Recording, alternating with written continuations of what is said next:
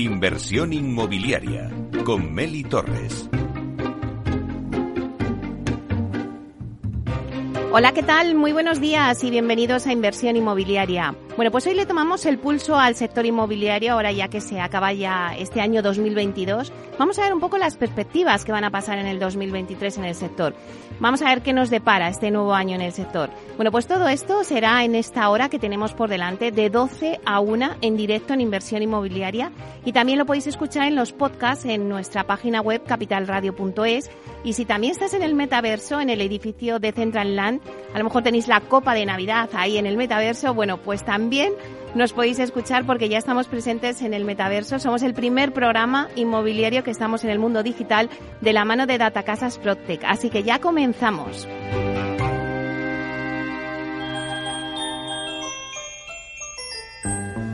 Inversión inmobiliaria con Meli Torres.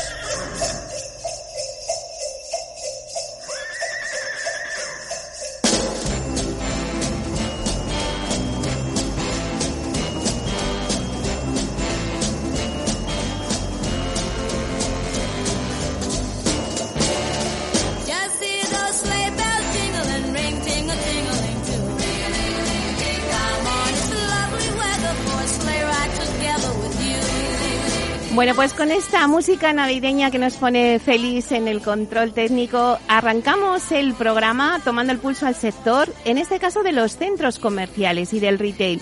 Y bueno, pues quién mejor para hablar de todo ello que con José Luis del Valle, que es presidente del Consejo de Administración del ARE España. Así que vamos a darle la bienvenida. Buenos días, José Luis. Buenos días y muchas gracias por invitarme hoy aquí a estar con todos vosotros.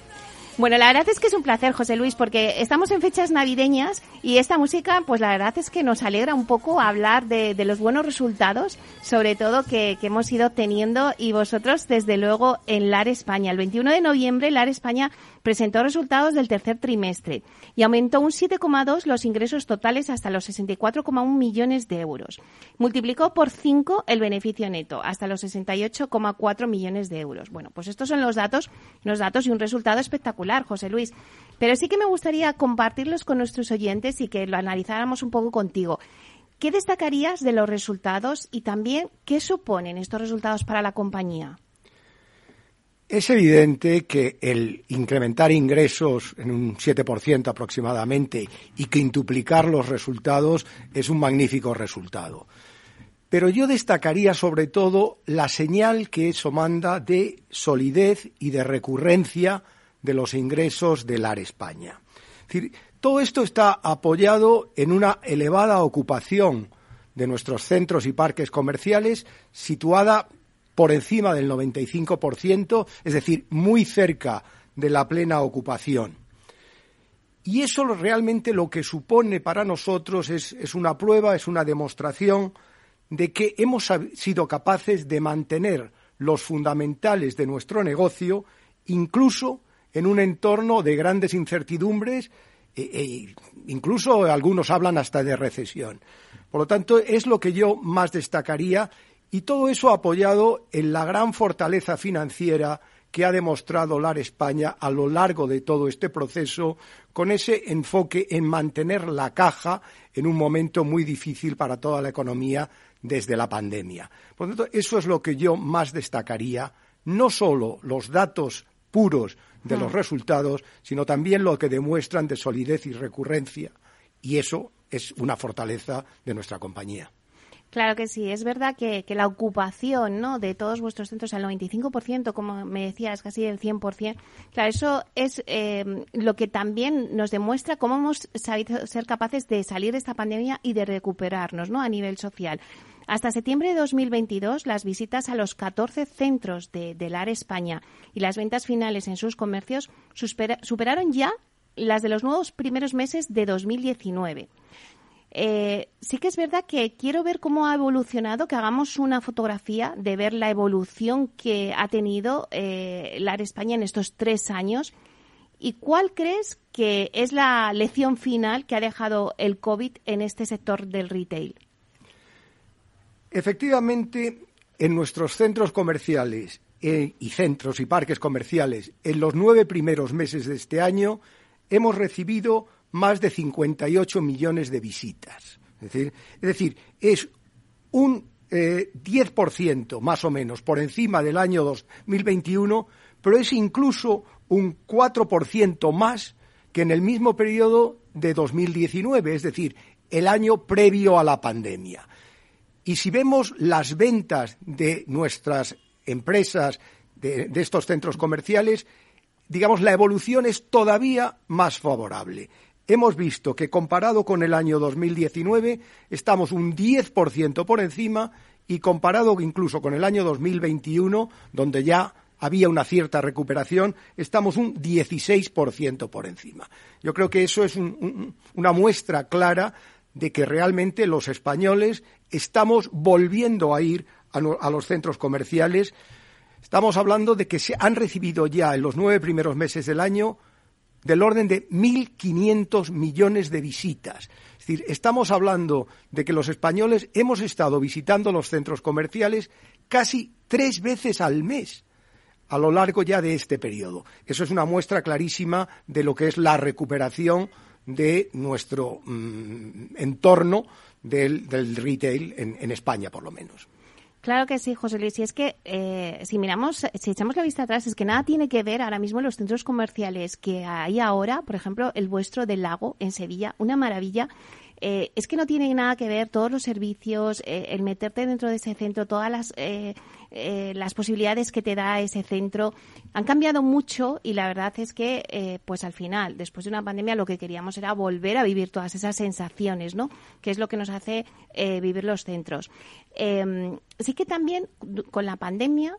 Pues claro, me pregunto en qué han cambiado las relaciones con vuestros inquilinos en estos tres años, porque todo eso también ha evolucionado. Yo creo que lo que hemos aprendido todos en esta pandemia es que tenemos que ir mucho más de la mano en cuanto al enfoque de futuro de los centros comerciales. No solo con los visitantes a esos centros comerciales y los compradores finales, sino también con nuestros propios inquilinos en los mismos. Tenemos que ser mucho más atractivos para todos y ser más socios de nuestros propios inquilinos. Yo creo que esa ha sido la gran lección que todos hemos aprendido de esta pandemia, que tenemos que ir muy de la mano. Tenemos que hacer juntos esos centros comerciales más atractivos para el cliente final. ¿Por qué? Porque así seguirán visitándonos, seguirán comprando en esos centros. Y yo creo que es lo que de verdad se ha conseguido también en la pandemia, ir muy de la mano. No podemos hacerlo solos. Tenemos mm. que hacerlo de la mano de nuestros inquilinos y eso exige pues una, eh, una gran colaboración, una gran proximidad a los mismos y eso, verlos como socios, no como unos meros inquilinos de, que alquilan nuestros centros comerciales, sino que son nuestros socios para desarrollarlos más y hacerlos más de mayor calidad y más cercanos a lo que quiere el cliente final. Uh -huh. Claro, y como socios, pues no sé cómo llevan la actualización de los alquileres según el IPC, que eso también, pues es otro tema, ¿no? Sí.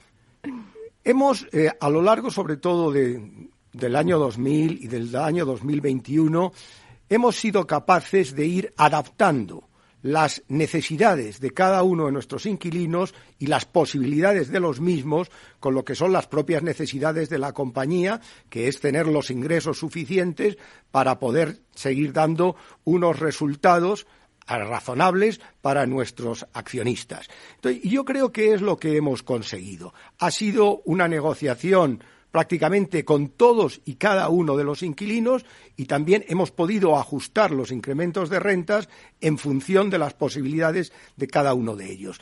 Una cosa que miramos muy a fondo es la tasa de esfuerzo que tienen que hacer nuestros inquilinos realmente para, eh, para estar en nuestros centros. Y la estamos manteniendo en un entorno por debajo del 10%, que creemos que es una tasa muy razonable, para los inquilinos de nuestros centros comerciales, pero siempre adaptándolo a la situación y a las necesidades de cada uno de ellos. Bueno, la situación que hemos vivido, eh, José Luis, pues casi no nos ha dado tregua, ¿no? Porque después de la pandemia ha llegado la guerra de Rusia en Ucrania, luego también está la crisis energética, eh, la brusca subida de la inflación y de los tipos de interés. Bueno, la verdad es que todo este contexto, pues al final, pues afecta. Hay una serie de, incertidumbres ahora en el sector, pero sin embargo, pues LAR España eh, ha publicado estos buenos resultados en un año tan incierto. Y yo me pregunto, y seguro que muchos de nuestros oyentes pues se lo estaban preguntando, bueno, pero ¿cómo se consigue esto? No es fácil, no es fácil. Eh, nosotros hemos enfocado la situación en cuatro, digamos, ángulos diferentes. El primero, y que era fundamental, sobre todo a partir del año 2020, ha sido la necesidad de mantener una gran exigencia en lo que es la seguridad de nuestros empleados y de nuestros clientes.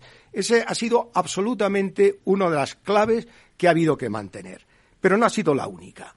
También hemos tenido que enfocar en lo que antes comentaba, que es esa estrategia conjunta entre nuestros inquilinos y nosotros, con esas renegociaciones de los términos, extensión de los plazos de los contratos, ajuste de las condiciones de los mismos.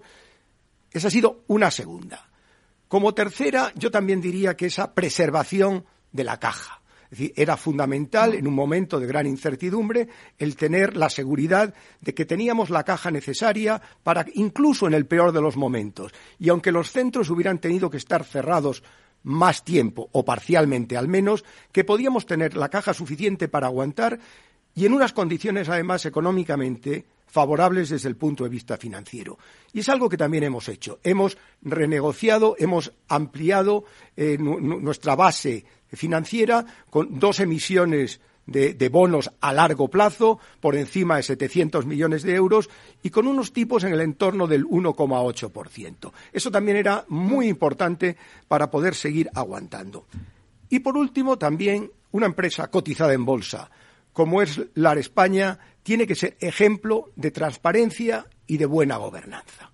Y hemos también puesto el énfasis en eso, de forma que no solo nuestros clientes, sino también nuestros inversores tuvieran la seguridad de que esta es una compañía que les da toda la información necesaria para poder hacer bien sus valoraciones y sus estimaciones y sus decisiones de inversión.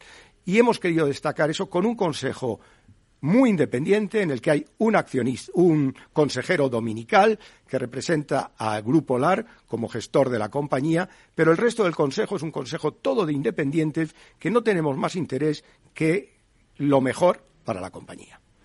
Claro, ahora que hablas de valoraciones, eh, claro, yo me pregunto, ¿qué podemos esperar eh, a futuro? Ya que pues hay quienes eh, hablan ya de una caída de las valoraciones inmobiliarias en torno al 20%, ¿no? Con esta situación tan incierta que tenemos. Eh, José Luis, ¿cómo esperas que, sea 2023 para la España? Yo creo que en general, en general, han habido dudas en estos años en relación con los parques y centros comerciales, con el retail en su conjunto. Porque todo el mundo o mucha gente pensaba que no íbamos a poder competir con lo que podríamos llamar el comercio electrónico, el e-commerce. La realidad está siendo muy distinta.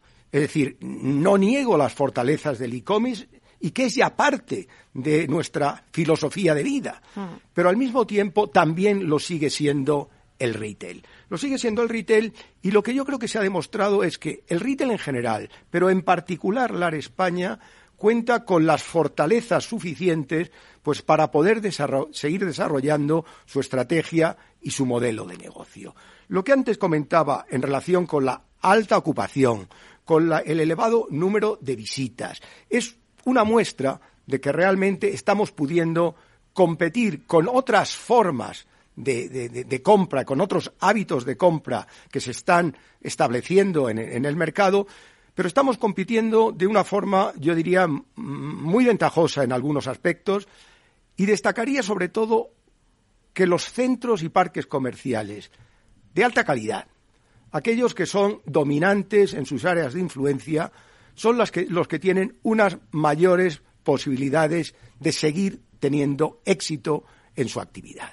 Y yo creo que el AR España es un ejemplo de ello. Antes has comentado el centro comercial del lago, es una joya dentro de nuestra cartera, una joya que eh, se, lanzó y, se abrió sus puertas justo antes, unos meses, muy poquitos meses antes de la pandemia, y ha tenido una clarísima recuperación, por lo que tú misma comentabas, porque es un centro de gran calidad que cubre mejor que ninguno las necesidades de nuestros clientes finales.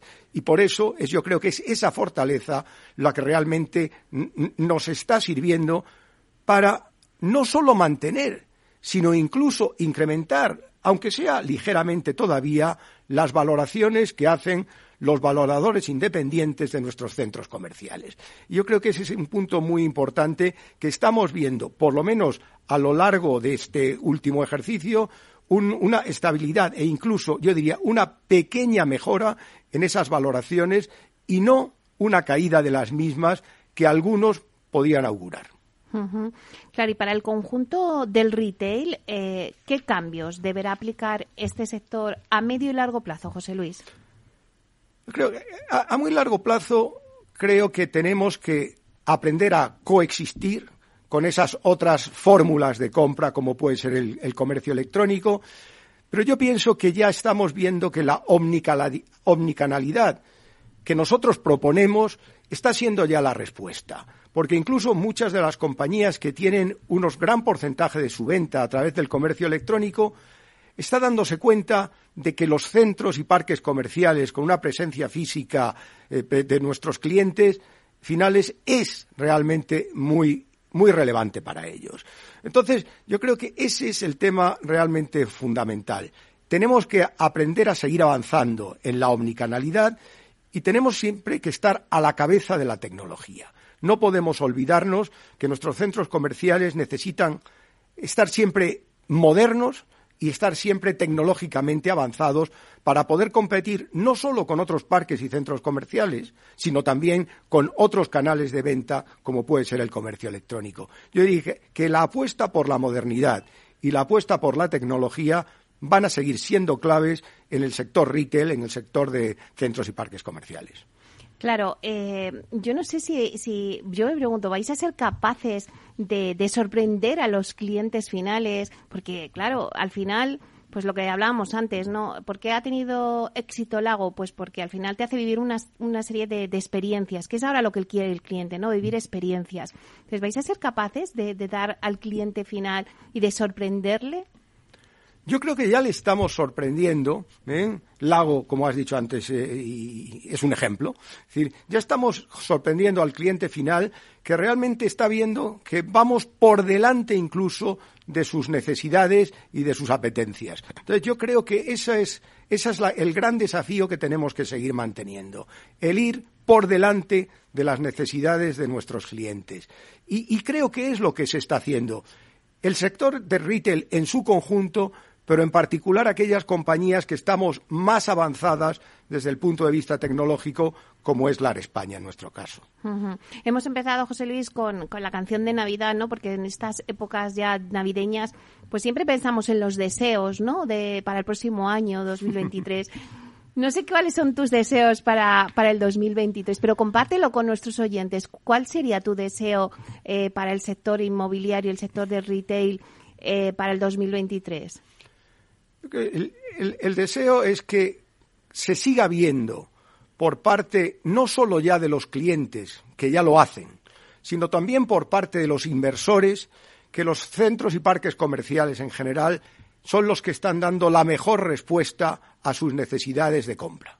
Y yo creo que ese sería lo que yo realmente pediría para el año 2023, que no solo nuestros clientes, pero también los inversores se dieran cuenta de que este es el camino, evidentemente, siempre que estemos hablando de centros comerciales tecnológicamente avanzados, de alta calidad, punteros, dominantes en sus áreas de influencia. Estamos hablando de un sector que supone del orden del 1% del PIB de nuestro país.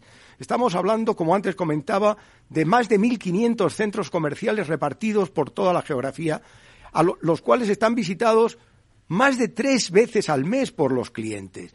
Entonces, yo creo que es seguir avanzando en esa línea sería lo que pediría, el deseo que pediría para el año 2023 y, evidentemente, apoyados por una recuperación en la economía española, con la aportación de fondos europeos, con las nuevas medidas que se están adoptando, que realmente la economía española sea ayude a seguir tirando de este carro y en ningún caso sea un lastre del mismo. Claro que sí. Bueno, pues ya llegamos hasta el final de esta entrevista. Oye, José Luis, es que se me hace siempre poco el tiempo que pasamos contigo, porque la verdad es que eh, nos das una, pues un máster, ¿no? De cómo está evolucionando el sector de los centros comerciales y del retail.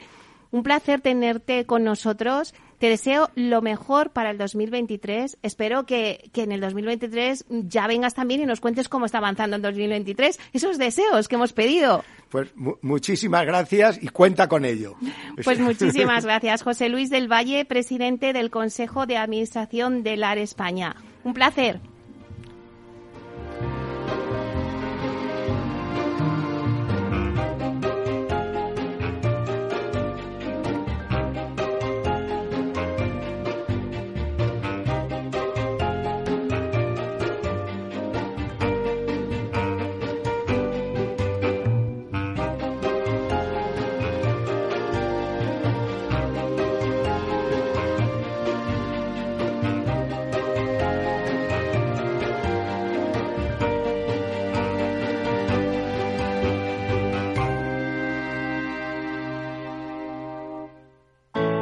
Artesanía, tecnología y lujo de la mano de Grato, una marca española líder en fabricación de pavimentos de parqué de ingeniería y carpintería para interiorismo de madera de roble europeo, procedente exclusivamente de bosques gestionados de forma sostenible. Grato te ofrece las mejores calidades para tus proyectos residenciales y hoteleros, fabricando tanto parqué de ingeniería como cocinas, puertas, armarios y muebles de baño con exclusivos diseños, siempre con trato directo de fábrica. Grato da vida a espacios en todos los rincones del mundo con productos sostenibles, duraderos, de alta calidad y personalizables.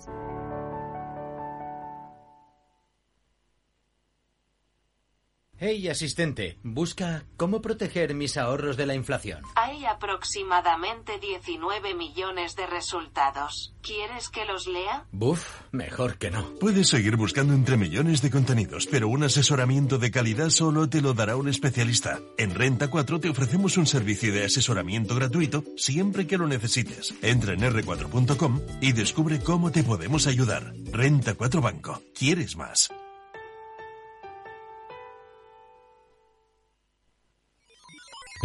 Los robots escuchamos Capital Radio. Es la radio más innovadora. Oímos a Saragot, con Luis Vicente Muñoz. Ahí le has dado. Esto es Capital Radio. Di que nos escuchas. Disfruta de la mejor cocina gallega en Montes de Galicia. Todo un clásico moderno en el barrio de Salamanca. Disfruta de la variada dieta atlántica, de las mejores carnes y pescados tratados con respeto y transparencia y regados con una de las mejores bodegas de la zona. En grupo, en familia o en pareja, Montes de Galicia te ofrece el espacio perfecto en cada ocasión. Esto te estás perdiendo si no escuchas a Rocío Arbiza en Mercado Abierto. Rubén García Páez, director general en Iberia y Latam de Columbia Threadneedle. Yo creo que la tecnología es de todos los sectores quizás el sector por excelencia más estratégico, ¿no? que está presente, lo hemos visto en la evolución de otros sectores. Con lo cual, eh, creemos que en cualquier planificación financiera de largo plazo, insisto, de largo plazo, la tecnología tiene que estar muy presente. ¿no? Eh, ¿Qué ha ocurrido? Que en los últimos años la tecnología, sobre todo las grandes compañías, las fans, las cuatro o cinco grandes, han acaparado, digamos, el crecimiento, pero la tecnología va más allá. Mercado Abierto con Rocío Arbiza.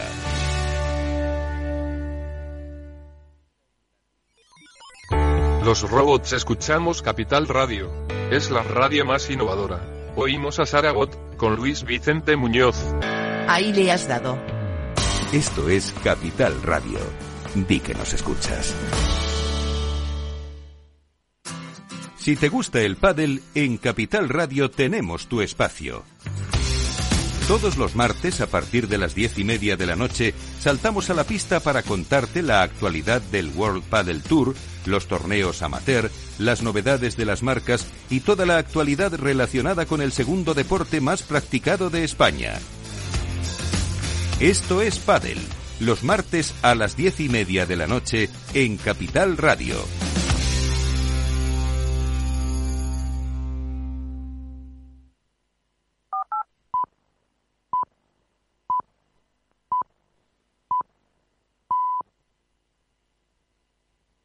Inversión inmobiliaria con Meli Torres.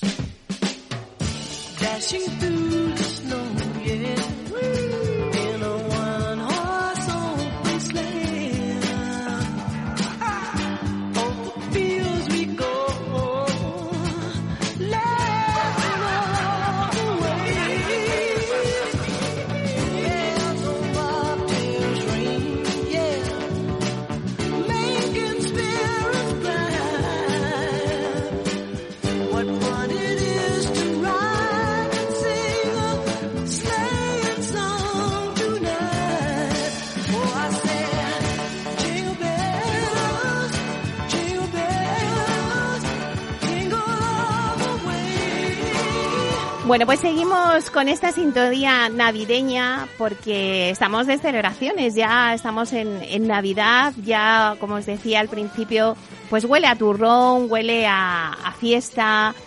Así que seguimos con tomando un poco el, pulso al sector del, del sector inmobiliario en general. Antes hemos estado hablando con, José Luis del Valle del retail, pero ahora nos pasamos a analizar el mundo de la consultoría y del asesoramiento en el sector inmobiliario. Y lo hacemos con Acerta que, bueno, pues tras 22 años de experiencia a nivel nacional e internacional, se ha consolidado en el mercado como una compañía referente de servicios de consultoría inmobiliaria y de construcción. Están especializados en project management, buscando las mejores soluciones para alcanzar los objetivos de coste, tiempo y calidad. Bueno, pues vamos a ver cómo cierran este año 2022 y también qué perspectivas ven en el mercado inmobiliario para el 2023. Y lo hacemos aquí en directo desde los estudios de Capital Radio. Y tenemos nosotros aquí, contamos con Francisco Ordóñez, consejero delegado de ACERTA. Le damos la bienvenida. Buenos días, Francisco. Buenos días, Meli. Encantado de estar aquí otra vez ya Paco para los amigos, ¿no? Sí, por favor. bueno, pues un placer que estés aquí. Te hemos recibido con este villancico y este ambiente navideño, porque, bueno, pues sí que me gustaría hacer un balance, ¿no? De, de la compañía de Acerta en este año 2022. Eh, lo comentábamos ahora, ¿no? Eh, bueno, pues que vosotros sois una empresa de consultoría y asesoramiento del sector inmobiliario y eso abarca muchos sectores. Tenéis una visión 360 de lo que está pasando en el sector inmobiliario. Y eso es interesante para que nos deis un poco las claves en esta entrevista. Si te parece, cuéntanos un poquito cómo, cómo habéis cerrado este año en Acerta. Pues eh, 2022 eh, para nosotros ha sido un buen año, está siendo, va terminando siendo un buen año. Eh, hay que entender que Acerta trabajamos, no solo trabajamos en España y en Francia, es decir, en este lado en, Europa, sino que además tenemos oficinas en México y en Colombia con, bastante actividad. Eh, nosotros apostamos en el año 2008 por internacionalizar la compañía eh, con una hipótesis que entonces tenía sentido y lo ha tenido hasta hace muy poco, que era pensar que los ciclos económicos en los diferentes países eh, irían contrapeados, de manera que si un país iba mal, otro podía ir mejor y eso permitiría una estabilidad a nivel, a nivel total. ¿no?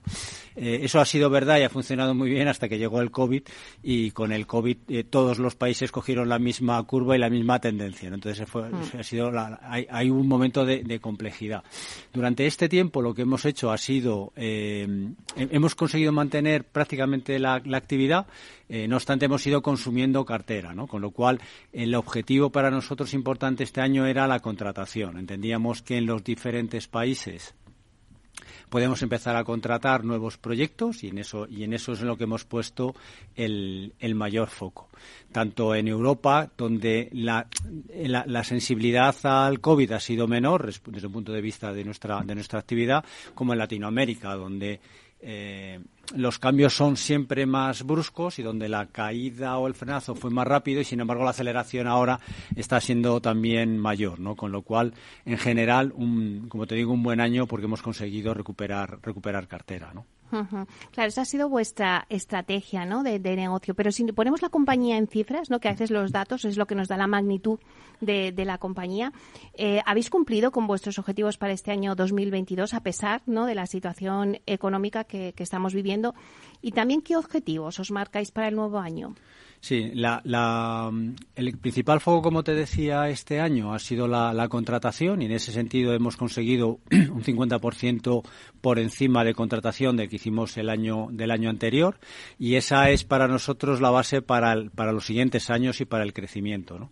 Nuestro objetivo es son los 10 millones de facturación. Este último año, o sea, este año sabíamos que no lo íbamos a conseguir debido a, la, a, la, a lo que os comentaba antes de la, de la contratación en los dos últimos años, pero el año que viene ya esperamos superar esos 10 millones porque eh, gracias a la contratación que tenemos lo tenemos eh, en, en, buena medida garantizado. No nunca está garantizado del todo, pero sí que está muy alineado con, con esa cifra de los 10 millones que, que, para nosotros es el mínimo a partir del cual tenemos que seguir tenemos que seguir creciendo y es la cifra de la que veníamos anteriormente y que ya recuperamos definitivamente y con holgura en el 2023. Claro, eso es otro objetivo económico. Eh, muchos que nos están escuchando ya conocen qué es Acerta, pero para aquellos que a lo mejor, pues bueno, eh, no os conozcan, eh, quiero que me cuentes un poco porque en Acerta ofrecéis un servicio personalizado a cada cliente. Cuéntame qué servicios son los más demandados a día de hoy. Sí, nosotros mmm, fundamentalmente lo que hacemos es project management. Hacemos un project management que viene de un modelo anglosajón. Nosotros venimos de una compañía eh, que, que, creó una, una, filial en España en el año 2000 y ahí empezamos a trabajar. Estuvimos trabajando al principio mucho en adaptar y traducir esa metodología anglosajona al mercado español y luego ya, una vez que conseguimos ese hito, lo que hicimos fue eh, ofrecerla a nuestros clientes, que, que, además pensamos que podíamos hacerlo en otros países y por eso empezamos a vender a vender el servicio a vender el servicio fuera. Entonces, nosotros a partir de la metodología de trabajo del project management lo que hacemos es aplicarlo en cada país, en cada sector y a cada cliente en función de sus necesidades. ¿no? Entonces, uh -huh. todo viene, todo surge a partir del, del, project management muy aplicado al cliente, al cliente final. Esto significa que en cada uno de los diferentes sectores en los que trabajamos eh, hay, tienen matices distintos. Hay clientes, hay, hay sectores como el logístico en el que la especialización y, y, somos generalistas, somos generalistas, pero atendemos la particularidad de cada cliente.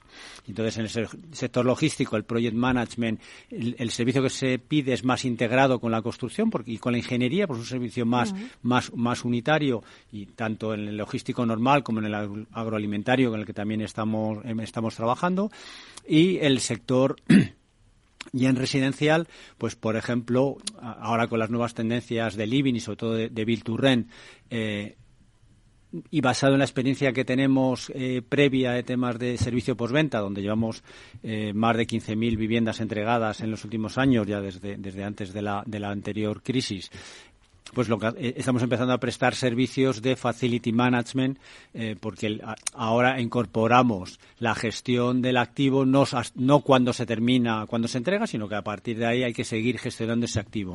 Entonces nuestra experiencia nos permite trabajar eh, y aportar ese valor a nuestros a nuestros clientes. ¿no? Luego hay otros clientes que están estamos con los que estamos trabajando en temas de rehabilitación aquí en, en el centro de Madrid para viviendas con toda la complejidad con la complejidad que ello que ello tiene. Y desde luego siempre muy atentos eh, a las necesidades que nuestros, nuestros clientes van demandando. ¿no? Yo creo que en, en, los últimos años se ha producido, y es muy comentado, la profesionalización del sector en general, de todo el sector inmobiliario, y nosotros pues no, creemos que no hemos sido ajeno a ello, ¿no? y hemos ido siguiendo esa, esa necesidad de nuestros clientes. Y así, pues hoy hablamos de industrialización con nuestros clientes, antes que antes, cosa que antes no hacíamos, y, mantenemos ese discurso eh, habitualmente, o hablamos de innovación en general, y, y, y, en concreto pues en temas como o sea no solo de innovación de materiales no solo de innovación de sino incluso en materia en innovación en los procesos por ejemplo todos los temas colaborativos es decir somos conscientes todos los agentes del problema que hay hoy por ejemplo con los precios ah. entendemos que una de las maneras que podríamos tener para mitigar ello es trabajar en, torno a la mesa todos los agentes y en eso estamos. Y hay clientes que ya, lo que no, a propuesta nuestra o a propuesta suya, nos sentamos en esa mesa pues con contratistas, con arquitectos, con ingenierías, con el promotor, por supuesto,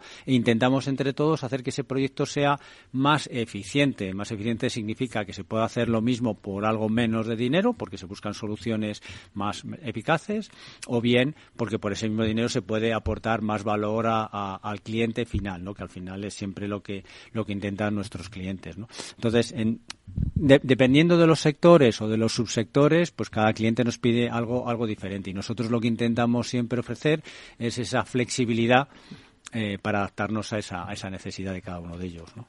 Claro, por eso decíamos ese, ese servicio personalizado, ¿no? Para cada cliente.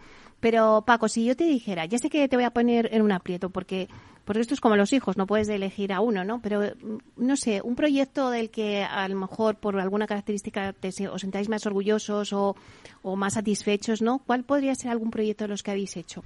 Bueno, yo creo que hoy eh, o sea, hemos firmado hace poco un acuerdo con, con Vitapolis, que es un tema de co-living, de senior co-living, eh, que nos hace especial ilusión. Nos hace especial ilusión porque creemos que tiene un gran recorrido. Eh, creo que tiene mucha lógica y los datos están encima de la mesa y todo el mundo los conoce y, todos los vivimos en primera en primera persona en nuestras propias familias, ¿no? La necesidad que hay de atender una demanda eh, que cada vez que sigue creciendo y para la cual hay que empezar a buscar opciones eh, diferentes. Y, claro, porque vamos a explicar un poquito al oyente qué es Vitápolis. Sí, Vitapolis, eh, en, definitiva, es eh, son unas viviendas muy adaptadas, pensadas para personas mayores, donde cubre, cubre todas sus necesidades, pero a las que además se les dota de unos servicios eh, mínimos asistenciales para que puedan estar perfectamente atendidos. La diferencia, la diferencia con una residencia es que no vives en una habitación, sino que vives en tu propia casa y al final tienes tus cosas, tu cocina, puedes cocinar o no en tu casa, hay cocina independiente y restaurante aparte, pero puedes hacerlo todo en tu casa. Eh, tu baño es un baño perfectamente adaptado que si tocas el botón rojo, en vez de tener que venir alguien o llamarte, está en la planta de abajo si te caes, si tienes un problema, con lo cual la, la, asistencia es muy rápida y muy, muy inmediata. Y además lo que, lo que, lo que hemos visto es que es, eh, atiende las necesidades de, de, las personas mayores perfectamente válidas y de hecho lo que hace es que acaba agrupando colectivos de amigos que lo que quieren es compartir, eh, seguir viviendo como vivimos todos, con las, porque de hecho tienen las mismas inquietudes y las mismas necesidades, pero con cierta seguridad respecto a que puedan tener un problema el día de mañana. ¿no? Esa es una fórmula que, que ya se está utilizando en el, en el primer centro en Toledo y, lo que estamos trabajando es para crear un plan de, de, expansión y de desarrollo para que eso se pueda replicar en diferentes, en diferentes sitios, ¿no? en diferentes ciudades. Claro, antes cuando me hablabas también de que estáis en proyectos de rehabilitación y, 2022 también es un año en el que, bueno, pues va a ser un hito porque eh, los fondos Next Generation vinieron a, España, son una gran oportunidad para el sector y además vosotros, Acerta, junto con TINSA, pues eh, os habéis convertido en un agente rehabilitador. Cuéntame un poquito cómo está la situación actual de las ayudas de los fondos. Hay muchas voces. Pues, ¿Se va a poder aprovechar al final estas ayudas? ¿Qué está pasando en este sector?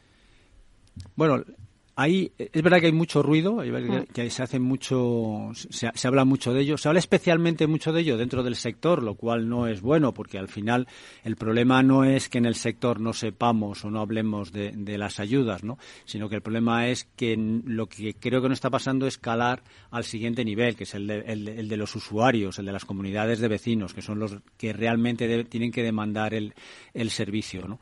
Eh, va todo más lento de lo que todos esperábamos desde luego. Hay menos información y, vemos que las comunidades todavía, las comunidades de vecinos no están todavía eh, activas en, la demanda y que incluso cuando eh, se empiezan a tramitar las ayudas, se empiezan a, a tramitar los expedientes, eh, pues no están no, se están resolviendo. Hay todavía un poco de atasco en ese en ese sentido. Nosotros creemos que sí que finalmente se acabará desatascando va a necesitar más tiempo pero esperamos que sí que sí resulte. Pero la verdad es que nuestro proyecto con Tinsa no es un proyecto a corto plazo es un proyecto a medio largo plazo. O sea creemos que la necesidad que hay de rehabilitar el parque inmobiliario español, de dotarlo de medidas que permitan garantizar la eficiencia eh, de, energética que es imprescindible para todos los objetivos que se están, que se están diseñando a, todos los niveles en España, en Europa, en el mundo en general va a haber que actuar sobre un montón de viviendas en España, sobre el parque, sobre la mayoría del parque de viviendas en, en España, es verdad que a corto plazo vamos a disponer de ayudas que seguro que acabarán llegando y, es una, excelente oportunidad. Por eso da un poco de pena que, las comunidades de vecinos no acaben de utilizarlo, pero después acabarán las ayudas y, y seguirá existiendo la necesidad y posiblemente la obligación. En Francia ya están sacando leyes respecto al alquiler, que si la vivienda que se alquila no es eficiente, no se puede alquilar.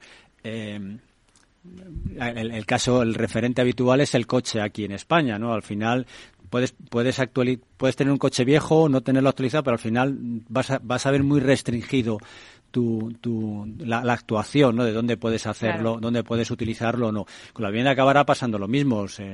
habrá impuestos que serán más caros o habrá eh, según qué cosas que no podrás hacer o afectará al precio de una manera determinante si tu vivienda no es eficiente. La necesidad es, es, es clarísima eh, y por eso, por eso nuestro planteamiento no es un planteamiento a corto. Creemos que es un buen momento y que es una pena que no se puedan aprovechar bien las ayudas, pero estoy seguro que se, se conseguirá finalmente. Pero desde luego vamos a estar mucho tiempo rehabilitando viviendas en España porque no puede pasar lo que no pueden estar en el estado que están, ¿no?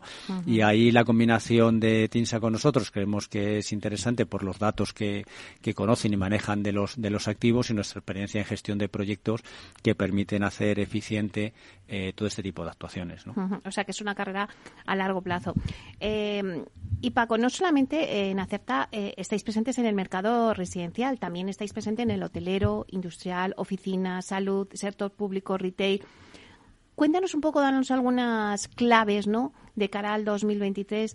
¿Qué sectores van a ser los más activos o los que también han, como que se han reactivado más después de la pandemia?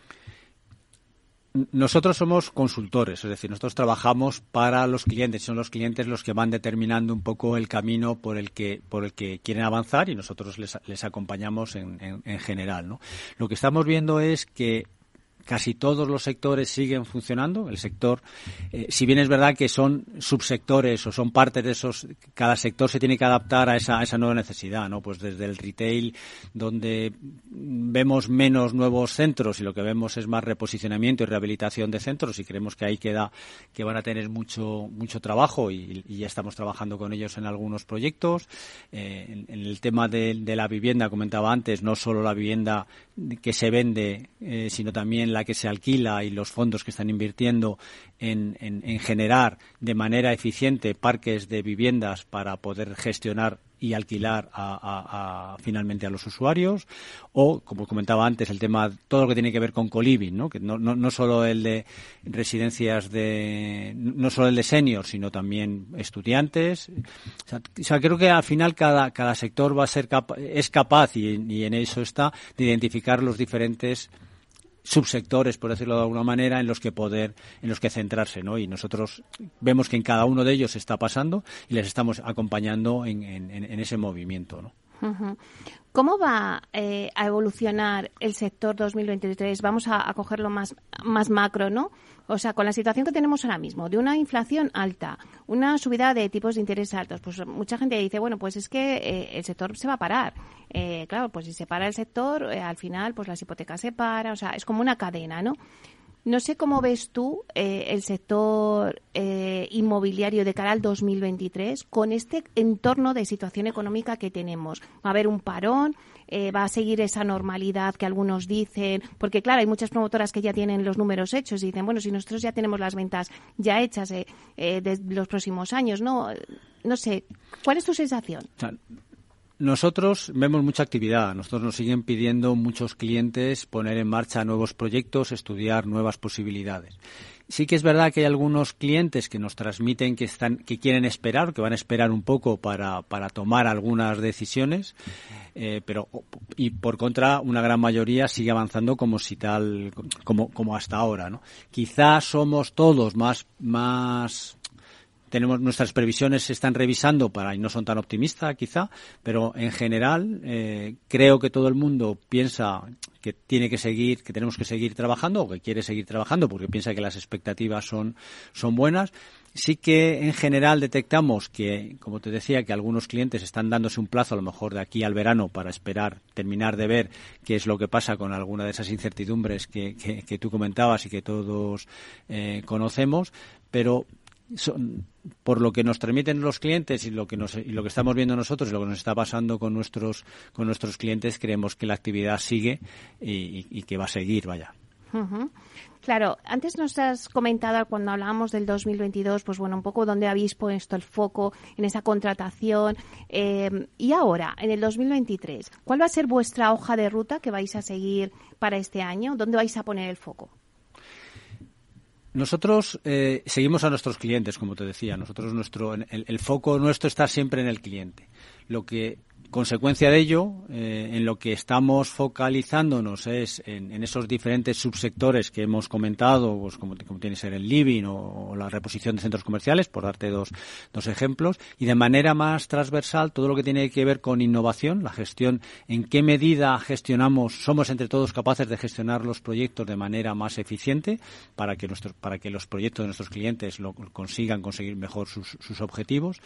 Cada vez más estamos todos hablando y nosotros estamos preparando para ello de temas de ESG, porque la, la necesidad, la, la, el, la necesidad de, de, hacer que los servicios sean más eficientes y además la descarbonización, eh, pues ya está encima de la mesa y nosotros ya estamos trabajando con algunos clientes en ese, en ese, en ese sentido.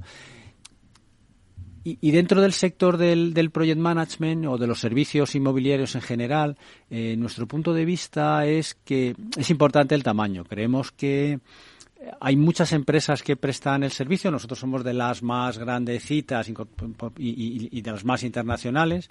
Eh, pero es importante tener tamaño, porque el tener tamaño en este sector te permite ser más eficiente, te permite eh, a su vez, pues prestar un mejor servicio a, los clientes. ¿no?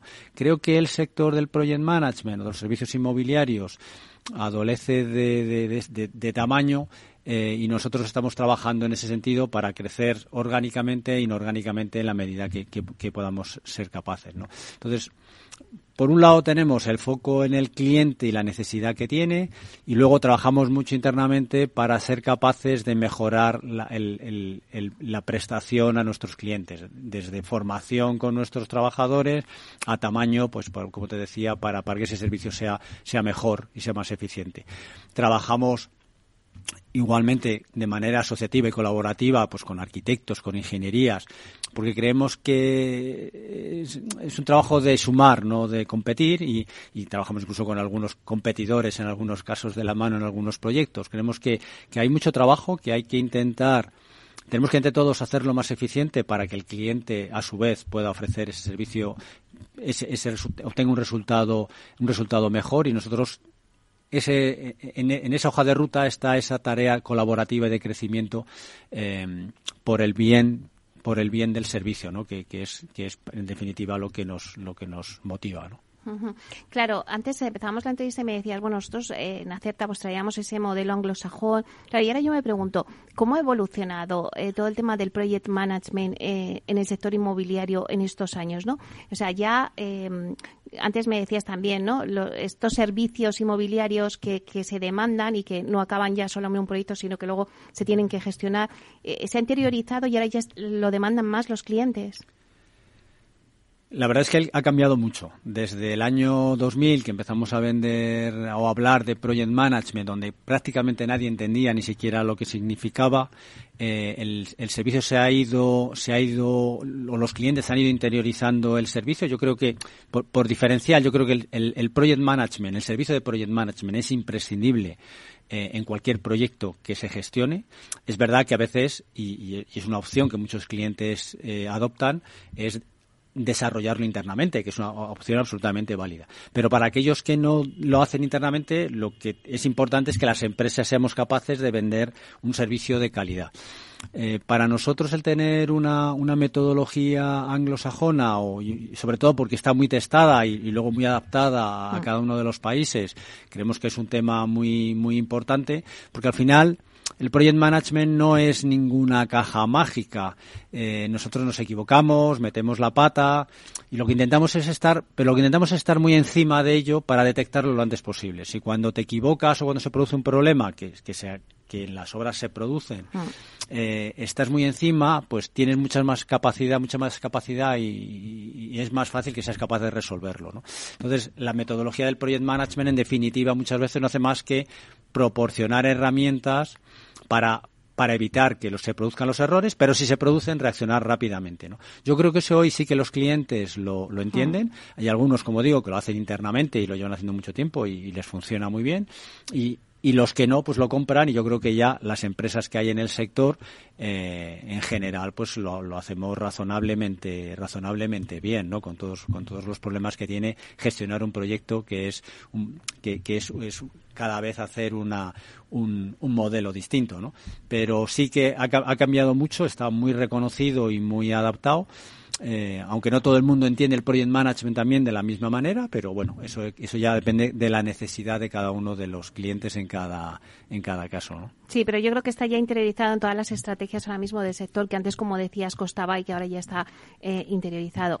Pues bueno, Paco, la verdad es que se nos va el tiempo eh, eh, y me encantaría seguir con esta charla, pero ya nos quedan muy pocos minutos. Solo te digo, un deseo para el sector inmobiliario para el 2023 de forma rápida? Bueno, yo tengo que hablar de mi libro. Yo creo que o sea, a mí me gustaría que el project management de verdad se entendiera como yo creo que se debe de entender o como o como hace asociaciones como AEDIP que intentan promocionar la manera, la mejor manera, las mejores prácticas de, de, de project management, ¿no? De tal manera que los clientes entiendan de verdad eh, la importancia que tiene el project management y que sean capaces de adaptarlo en la medida de en la medida que sea posible en los proyectos, ¿no? Creo que trabajar a priori en un proyecto utilizando herramientas de project management beneficia al proyecto. Creo que a veces se incorpora ese project manager demasiado tarde y eso no, no, no, no beneficia, sino que más bien perjudica al, al proyecto. Y, y, y, si todos entendiéramos el project management como esa herramienta interna o externa, insisto, eh, eh, pues yo creo que sería sin duda mejor para, para el sector. Y ese sería mi, mi, mi gran deseo, ¿no? la utilización del, del project management.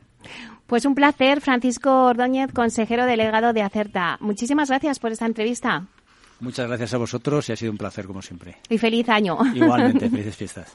Bueno, y a ustedes, señores y señoras que nos escuchan al otro lado de las ondas, gracias por estar aquí y compartir este espacio con nosotros. Gracias también de parte del equipo que hace posible este espacio de Félix Franco en la realización técnica y de quien les habla, Meli Torres. Les dejo ahora con nuestro compañero Miguel Ángel, que os trae su programa de Humanos en la Oficina. Y luego os espero a todos en el Twitch con Miquel Chavarren, que a la una y media tenemos el Twitch para aprender del sector de una forma divertida. No os lo perdáis porque hoy hablamos de deseos y maldades para 2023. Que paséis un buen fin de semana.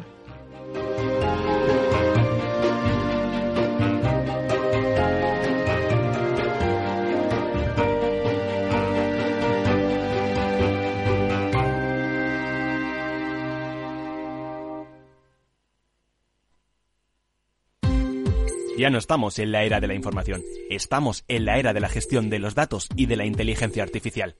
El tratamiento inteligente de estos datos proporciona un valor enorme a las empresas en sus procesos de negocio. En Piper Lab ayudamos a nuestros clientes a tomar decisiones de negocio basadas en datos. Escúchanos todos los lunes en el espacio de Big Data de Capital, la Bolsa y la Vida.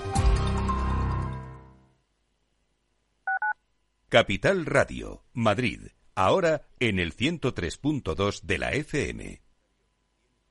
Gráficas Naciones. Más de 50 años de experiencia en el sector de las artes gráficas. Apostamos por la última tecnología tanto en impresión offset como en digital y gran formato. Realizamos todo tipo de impresión. Tarjetas de visita, folletos, libros, vinilos, decoración y montaje de stands. Más información en el 91 629 2145 o en gráficasnaciones.es. Disfruta de la mejor cocina gallega en Montes de Galicia. Todo un clásico moderno en el barrio de Salamanca. Disfruta de la variada dieta atlántica, de las mejores carnes y pescados tratados con respeto y transparencia y regados con una de las mejores bodegas de la zona. En grupo, en familia o en pareja, Montes de Galicia te ofrece el espacio perfecto en cada ocasión. Esto te estás perdiendo si no escuchas a Rocío Arbiza en Mercado Abierto. Eduardo Martínez, cofundador de la FinTech Tokio. El mercado africano también está creciendo muchísimo. Hay que tener en cuenta que tanto el mercado asiático, africano y latinoamericano es un mercado donde hay más penetración de móviles que de banca. Por lo cual, eh, propuestas digitales que puedas tener en el móvil son muy eficientes para ese tipo de mercados.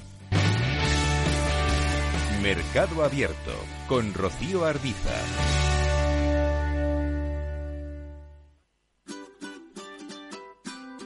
Mesa y Descanso es el programa donde Mar Romero te acerca cada fin de semana los mejores productos, te invita a disfrutar de los buenos vinos de cada denominación de origen y a conocer restaurantes y lugares de ocio con un encanto especial.